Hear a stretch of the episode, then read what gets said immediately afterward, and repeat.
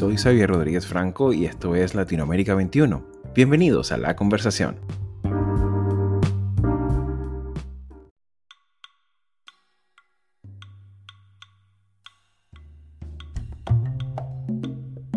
Puerto Rico, además de ser la más occidental de las Antillas Menores, por siglos fue y sigue siendo cruce de caminos y lugar de encuentro de culturas, comercio y saberes, signo de la identidad contingente y mestiza que tienen las naciones del Caribe desde finales del siglo XV. Y tal como ocurre con la clave,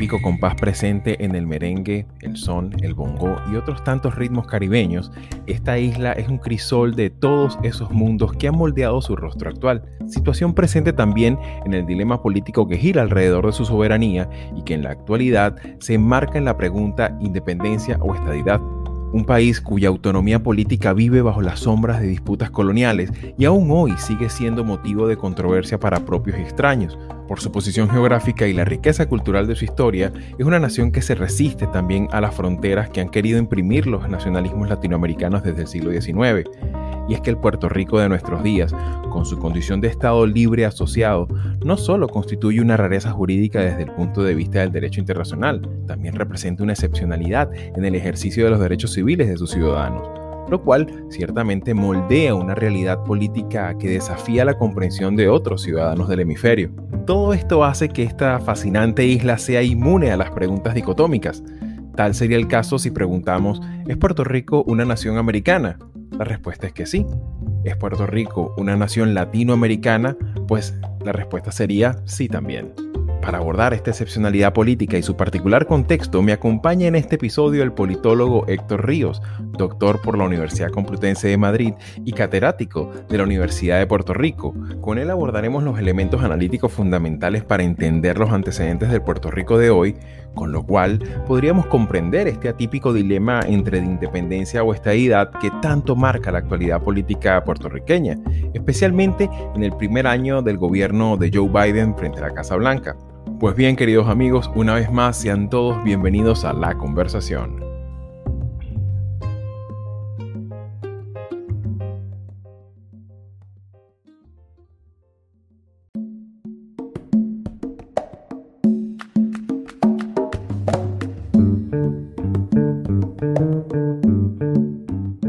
Bien amigos, como lo comentábamos previamente, para este episodio nos acompaña al otro lado de la fibra óptica el profesor Héctor Ríos. Profesor, bienvenidos a Latinoamérica 21. Es para mí un placer saber participar de un espacio periodístico, intelectual y analítico de la envergadura de Latinoamérica 21 que en pocos años se ha consolidado como un factor importante en el análisis hemisférico. Así que es para mí de verdad un honor. Para entender la excepcionalidad política puertorriqueña, esto que se dice pronto, pero se entiende a veces con, muchas deficiencias, esto es Estado libre asociado. ¿Cuáles son los principales elementos institucionales que debemos tener en cuenta al momento de analizar y buscar entender el Puerto Rico contemporáneo? ¿Cómo se puede entender que Puerto Rico no es Estados Unidos, pero los puertorriqueños sí son estadounidenses, con una suerte de minusvalía en términos de derechos políticos? Hay una situación de inferioridad política en términos de derechos. Es una pregunta realmente importante. Realmente Puerto Rico no es fácil de entender. Somos un territorio no incorporado de Estados Unidos. Estados Unidos sabemos que ha tenido a lo largo de su historia un perfil de expansión territorial y allá para el año 1787 se estableció la Ordenanza del Noroeste que pretendió regir toda la expansión continental en aquel momento, pero la historia americana puede clasificarse en términos de expansión territorial y extra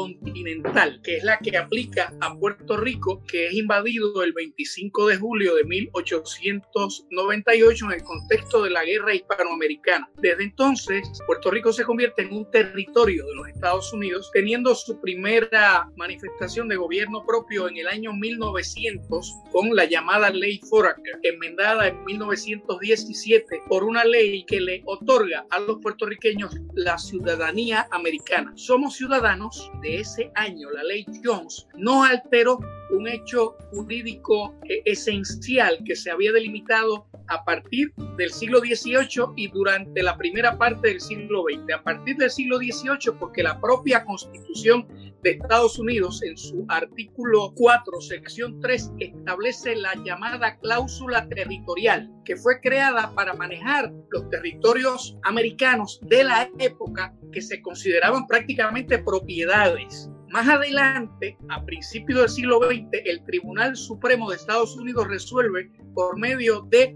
los casos insulares, que son una serie de determinaciones del Tribunal Supremo, que todos los territorios extracontinentales de Estados Unidos, todos sus territorios, no eran parte plena de Estados Unidos, pero pertenecían a y por lo tanto el Congreso tiene la potestad de aplicar la Constitución de una manera discriminatoria o puede discernir. Por lo tanto, esa ley de 1917 que otorga la ciudadanía no altera ese punto cardinal. En el año 1952, para redondear, Puerto Rico se convierte siendo un territorio en un Commonwealth o Estado libre asociado, algo que no constituyó un cambio de estatus sino una nueva configuración de un estatuto que mantenía a Puerto Rico como eh, un territorio de los Estados Unidos. En el año 1953 salimos de la lista de colonias porque Estados Unidos planteó la situación de Puerto Rico como un asunto interno. Como Estados Unidos en su constitución eh, acepta la realidad de tener territorios igual que otras potencias a lo largo de la historia, solo que las potencias europeas han manejado la situación de los territorios de una manera diferente. Por ejemplo, Francia y Holanda han ido concediendo más derechos a los ciudadanos que Gran Bretaña y Estados Unidos. Y Puerto Rico sale de la lista de colonias, pero se queda siendo un territorio. Y nosotros en Puerto Rico no tenemos los derechos que adquiere un puertorriqueño cuando se muda a Houston o a Miami o a Denver. Una vez un puertorriqueño que es ciudadano se radica en un Estado adquiere inmediatamente plenitud de derechos y puede votar por el presidente, puede elegir eh, congresistas y puede participar plenamente de la dimensión de la democracia electoral formal de los Estados Unidos. Si regresa a Puerto Rico, pierde todos esos derechos. Es una de las dicotomías del debate político actual acá en Puerto Rico. Los ciudadanos de los territorios que somos ciudadanos americanos, sí podemos ser reclutados para los ejercicios eh, de las iniciativas militares que Estados Unidos ha tenido a lo largo de la historia. Y por lo tanto esa dicotomía es uno de los argumentos del movimiento estadista que promueve que Puerto Rico se convierta en el Estado 51 de la nación americana. Si se nos considera en igualdad de condiciones para aspectos de defensa en las ocasiones que Puerto, que, que Puerto Rico ha aportado soldados en conflictos en los que Estados Unidos se ha involucrado, ¿por qué no se nos debe conceder la plenitud de derechos? Y es ahí donde hay una de muchas situaciones controvertibles en torno al estatus de Puerto Rico. Pero en resumen, somos latinoamericanos por formación y estirpe, por nuestra herencia eh, antropológica. Y somos americanos también, porque tenemos la ciudadanía. Y ser americano es ser ciudadano americano. Eh, es decir, Estados Unidos es un país multicultural multiétnico. Así que Puerto Rico mantiene esta situación a veces compleja y difícil de entender. Aquí entra también en, juego estas percepciones también que tienen que ver sobre todo con, con, el derecho internacional público de la última mitad del siglo XX y este tema de, bueno, ciertamente hay un elemento geopolítico precedente, eh, la presencia de los Estados Unidos y también el uso militar que se le ha dado a la isla por más de un siglo, eh, sobre todo, bueno, la, base militar de Vieques, entre otras muchas que tiene en la, incluso el mismo, la misma, la misma zona de Arecibo, ¿no? Y el, pero independientemente está claro que hay un interés eh, geopolítico, un interés militar. Sin embargo, ¿cómo entender el estatus político actual y al que se aspira este debate, como usted ya lo comentaba, entre la estadidad, que es un concepto que, que para muchos latinoamericanos nos resulta un poco extraño, y hay, o república independiente? ¿Cómo, ¿Cómo entender este estado a medio camino en el que se encuentra Puerto Rico a día de hoy? Bueno, usted me hace una pregunta nuevamente muy interesante y compleja. ¿Por qué es difícil entender el concepto de estabilidad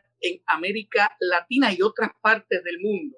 Bueno, pues por varias razones. Una de ellas es que como una derivación del mundo del Estado-nación, hemos primado el concepto de la república o la independencia como paradigma prácticamente eh, único al momento de analizar las relaciones regionales o internacionales. El independentismo en muchos, en muchos ámbitos ha planteado exitosamente una tesis que es falsa y es que la independencia es una especie de imperativo categórico o paradigma jurídico político moral que debe tener preeminencia sobre otras formas de organización política, al extremo de que el derecho internacional que usted menciona en el año 1960 establece dos grandes resoluciones de la ONU. Una es la 1514, que quería homologar el derecho de autodeterminación a la independencia de la época, en plena Guerra Fría, 1960, también se aprueba en el año 1960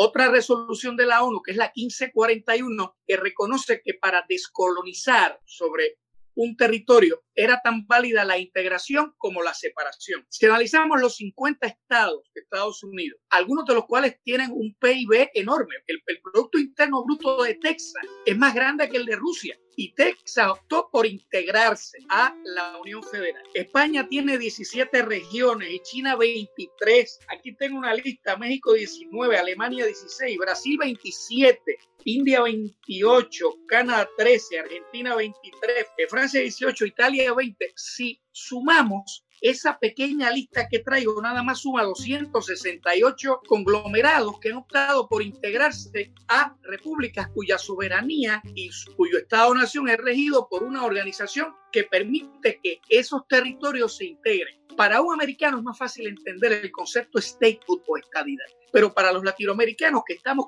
acostumbrados a entender la independencia como la plantean los nacionalismos contemporáneos, por ejemplo en Cataluña, en Cataluña en Chechenia, en el País Vasco, en cierta manera en Quebec, el independentismo plantea que es la única opción. Sin embargo, ni el derecho internacional ni la práctica política eh, concuerdan con eso. Es por esa alternativa eh, multifactorial que surge la estadidad como una opción política desde principios del siglo XX, después de la invasión americana. Así que en América Latina es más difícil entenderlo, porque estamos habituados al perfil de la cultura de la independencia o el colonialismo. Pero aquí en Puerto Rico la estadidad es una de las alternativas que los puertorriqueños analizamos y sobre las cuales hemos votado recientemente.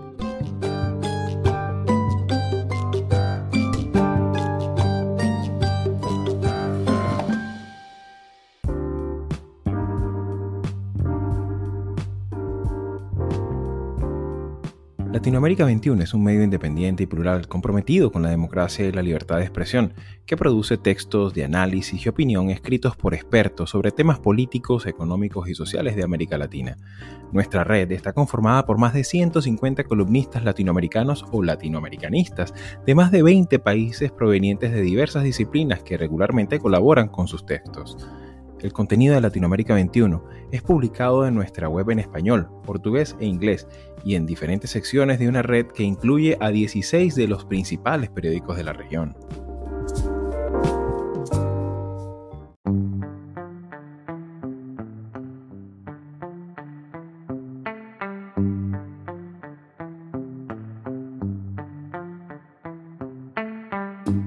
Y precisamente en ese, en ese término, bueno, son bastante elocuentes los resultados de los referendos del 2012, 2017 y el recientemente celebrado en noviembre del 2020. Es importante tomarlo como consideración porque, claro, cuando, cuando entra en, en, la conversación de los hermanos hispanoamericanos y con, con, otras, con otras perspectivas de la historia política de nuestras, de nuestras naciones, eh, es, es, imperativo, es un, casi prácticamente un imperativo categórico el peso del nacionalismo en la narrativa de, de, las identidades políticas, ¿no? Y eso es, es, inevitable que exista, ¿no? Ese, ese contraste. Ahora bien, profesor, en julio de este año 2021 se cumplirán dos años de la crisis política de julio del 2019, en el que el gobernador Ricardo Rosselló se ve inmerso en masivas protestas que de alguna u otra manera le obligan a dimitir. Desde aquel entonces tenemos una transición compleja en las semanas siguientes, eh, también una precaria recuperación todavía de todos los desmanes que produjo los huracanes del 2017, después se da la elección de Pedro Pierluisi, eh, el impacto también de la pandemia, que Puerto Rico, por más isla que sea, no está, no está aislada del mundo, el referéndum luego del, de noviembre del 2020, ¿cuál podría ser ese balance político de estos bien acontecidos dos años, desde el 2019 hasta el 2021? Lo que han sido los resultados de los plebiscitos más recientes, el del 2012, el del 2017 y el del 2020.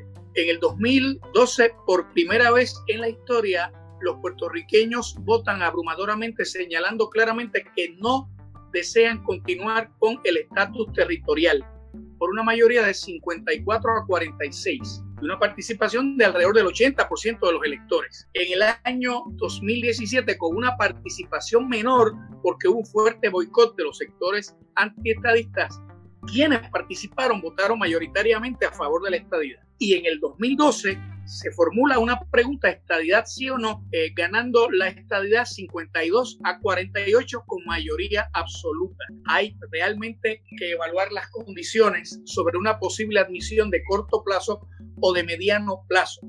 Informes de Casa Blanca como el del 2011 con Barack Obama plantean claramente que una vez salgamos de la cláusula territorial, con las opciones de independencia o estadidad, solo la estadidad garantiza la ciudadanía. Lo acaban de plantear 47 profesores de derecho recientemente ante el Congreso, profesores de derecho de Estados Unidos, lo que obviamente plantea un elemento importante en el análisis de los puertorriqueños que explica por qué hoy la estadidad es mayoritaria eh, ante el electorado. Pues bien, vamos a julio del 2019 rápidamente. Hubo un colapso eh, el gobernador Ricardo Rosselló, estadista, había ganado las elecciones en el año 2016 se inserta de manera descuidada en un chat público en el que se filtran argumentos de carácter peyorativo en clave de humor, todo esto genera una indignación muy grande alimentada por sectores de la prensa, muy bien manejada también por sectores opositores a Rosselló desde la izquierda, y eso va acorralando al doctor eh, Ricardo Rosselló Nevares, que opta por renunciar. Que te vayas. No es un pedido, te lo exigimos, Ricardo. El pueblo habla. ¿Cuál parte de vete tú no entiendes?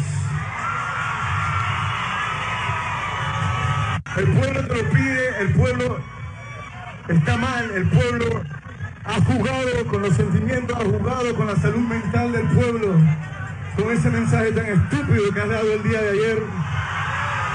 Todos estábamos esperando tu renuncia, pero tu renuncia al poder no te queremos. Más adelante se establece que no hubo delito alguno, que no hubo ningún tipo de mal manejo de fondos públicos, ni se cometió conspiración y nada que constituyera un delito criminal. Era un chat privado, jamás ellos pensaron que se iba a filtrar, lo filtró alguien que estaba dentro. Pero todo eso generó una crispación muy grande y Ricardo Rosselló renuncia. En ese contexto también se dan los terremotos. Puerto Rico ya había sido objeto de un huracán súper destructivo, el huracán María, precedido por otro huracán categoría 5, el huracán Irma. Y en ese escenario se ha consolidado la idea de que la recuperación económica de Puerto Rico se da dentro de la relación con la economía americana. Y eso es un factor que ayuda a Pedro Pierluisi, otro candidato estadista, a ganar las elecciones del 2020, aunque de manera muy cerrada. Pierluisi está comenzando, el escenario económico es sumamente complejo, es muy difícil, Pierluisi no tiene Cámara y Senado y este cuatrienio, Xavier, va a ser uno en el que el tema del estatus va a estar sobre la mesa para ver si Puerto Rico se encamina más hacia ser el primer estado hispano de la Unión Federal Americana, estado latinoamericano. Ya Estados Unidos tiene un estado en el Pacífico Asiático y en el 1959 entró Alaska. Así que veremos si Puerto Rico se encamina a ser el primer estado latinoamericano de la Unión Federal o si toma la ruta de consolidarse como una república independiente tradicional. En este contexto que, que, que describe, profesor, en la que entra en escena la nueva administración de Joe Biden, ese periodo de los próximos cuatro años, eh, considerando esta nueva administración entrante y su contraste político notorio con el, con el precedente de Donald Trump, realmente hay evidencias que pueden ayudarnos a entender el hecho de que sea factible un desenlace, es decir, que Puerto Rico sea, como usted dice, el primer estado latinoamericano de los Estados Unidos o para que sea la última república independiente de, Latinoamérica. ¿Hay evidencias para que podamos verlo de esa forma? Muy interesante saber nuevamente. Estados Unidos es un país en el cual mover las reformas constitucionales sus aproximaciones al colegio electoral o la incorporación de estados es algo sumamente difícil. Lograr, por lo tanto, penetrar el ámbito constitucional del Congreso es muy difícil porque en ese aspecto Estados Unidos es una democracia liberal, pero sumamente conservadora en todo lo que tiene que ver con reaproximarse a esas estructuras que han gobernado a Estados Unidos por eh, siglos. Ahora bien, señalado es imposible no es. En el año 59, en enero entró Alaska y en agosto entró Hawái. Y ahora hay dos movimientos estadistas importantes dentro de la federación. Uno en DC, en Washington DC, en donde hay más apoyo estadista de la población y otro en Puerto Rico. Para como Estado, la Constitución establece que debe ser un territorio el que entra y DC no es territorio. Tienen que enmendar la Constitución, es un reto. Sin embargo, la Cámara de Representantes acaba de aprobar una determinación para canalizar la admisión del DC. Eso no ha ocurrido en Puerto Rico. En el caso nuestro, recientemente se están dirimiendo audiencias congresionales y hay dos grandes proyectos. Uno de la congresista puertorriqueña Jennifer González ha presentado un proyecto de admisión que permitiría una segunda ronda sobre esa mayoría de 52 a 48 en un nuevo eh, referéndum podría el Congreso establecer una proporcionalidad mayor, un mínimo más elevado. Y hay otro proyecto de una eh, congresista, Alexandria Ocasio, y otra congresista, Nidia Velázquez, que pretende desconocer el resultado de noviembre, plantean convocar a una convención constituyente, pero sería casi paralela del derecho americano, porque le daría a los constituyentes de esa convención poderes que salen del ámbito del derecho constitucional de los Estados Unidos. Yo creo que en este cuatrienio no va a ser aprobado ninguno de esos dos proyectos y probablemente el Congreso busque una fórmula mediadora entre ambos. A mí me parece que en este cuatrienio Puerto Rico no se va a convertir en el estado 51 o 52 y tampoco va a declarar la independencia tradicional, pero sí va a haber avances y yo creo que a la larga en el cuatrienio que va a suceder al actual, sí vamos a ver una determinación final. Biden ha señalado que en su plano personal prefiere la estabilidad, pero ciertamente dentro del Partido Demócrata hay sectores que no apoyan la estabilidad. Así que vamos a ver esa lucha de poder durante este cuatrienio. Y ahora ya para, para finalizar, profesor, en el plano local hemos puesto un poquito la cartografía de la opinión política de los puertorriqueños en la isla, fuera de la isla, y ciertamente en el marco de esta heterogeneidad política eh, en el que abiertamente el, este independentismo es sostenidamente minoritario,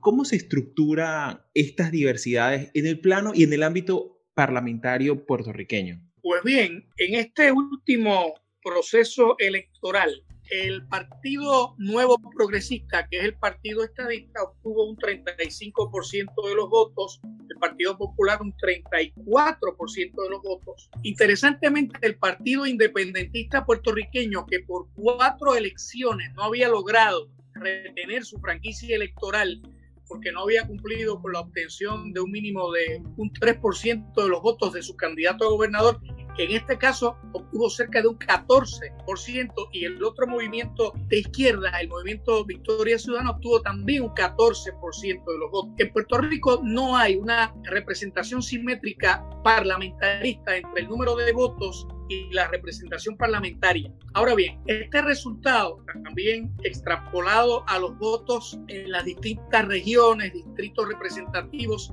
y distritos senatoriales de Puerto Rico, hizo que el Partido Nuevo Progresista, que ganó la gobernación, perdiera, perdiera en las cámaras legislativas. En este momento, el partido de gobierno ejecutivo no es mayoría en el Parlamento en donde el Partido Independentista tiene dos parlamentarios, uno en el Senado, otro en la Cámara. El Movimiento Victoria Ciudadana tiene cuatro, tiene dos en el Senado y dos en la Cámara. También un partido eh, más bien de estirpe muy conservadora, obtuvo un 5%, un 6% de los votos y también tiene representación en el Congreso. Así que la correlación es esa en este momento. Lo cual eh, representa un, un, enorme desafío de, también de gobernabilidad, de gestión pública, ¿no? Es un desafío, es un desafío porque Puerto Rico tiene eh, una tradición de identidad entre Ejecutivo y Parlamento, algo que realmente ha ido cambiando con el tiempo y por lo tanto no sería negativo que se consolide cierta autonomía entre Parlamento y, y gobernación en Puerto Rico, pero en este caso, como Puerto Rico mantiene un debate político propio del siglo XIX en pleno siglo XXI, esto en vez de abonar podría ser un factor de impasse y de limitación del debate político en torno al estatus en estos próximos años. Buenísimo, profesor.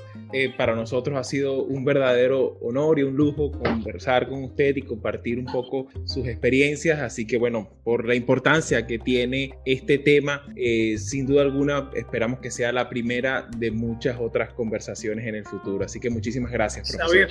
Sabir, para mí ha sido un gran placer. Le envío un gran saludo a todos eh, los hermanos latinoamericanos estén escuchando esta entrevista, también los millones de latinoamericanos que están en Estados Unidos y en todo el mundo. A la orden y reitero mi saludo y mi agradecimiento.